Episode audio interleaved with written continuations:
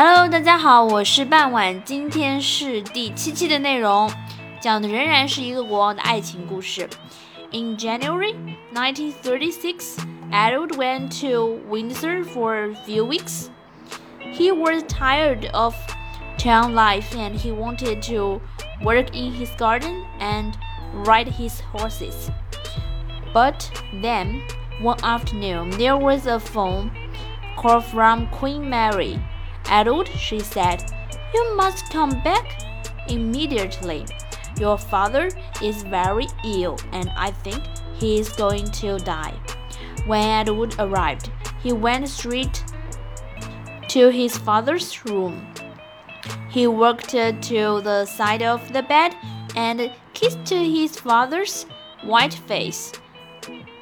The king opened his eyes and smiled.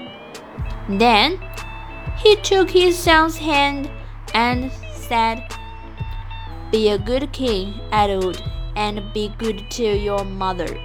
Yes, father, I will. The king closed his eyes and did not speak again. Just after midnight, he died. Then Queen Mary took Edward's hand and kissed it. My child, you are now king, she said softly. God be with you. His three brothers came to him one by one, and they each kissed his hand. The king is died. Long life the king, they said.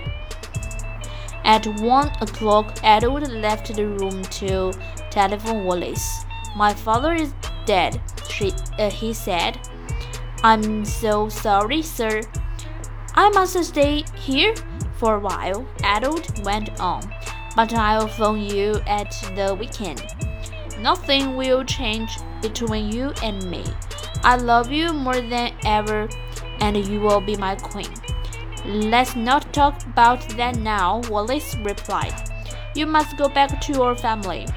But you are my family, Wallis. You are everything to me. Good night. Sleep well. When Wallis put the phone down that night, she suddenly felt afraid. Edward is now king, she thought, but what will happen to me? 好啦，今天的故事就到这里结束了，不知道大家听懂了多少？大家可以尝试着用一些英语的单词去提炼我们整个故事。感谢大家的收听，我们下期再见。Thank you for listening. Bye bye.